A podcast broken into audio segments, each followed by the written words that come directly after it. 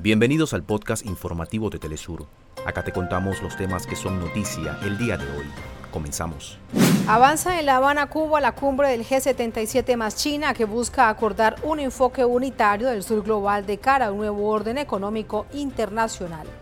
La presidenta Xiomara Castro reafirmó su vocación pacífica y democrática para que en Honduras nunca más vuelvan los golpes de Estado, a propósito de los 202 años de la independencia de ese país. En Estados Unidos, más de 13.000 trabajadores de las corporaciones automotrices iniciaron una huelga indefinida en demanda de mejoras laborales. En deportes, la FIFA publicó la lista oficial de los nominados al premio de BES 2023 en sus diferentes categorías.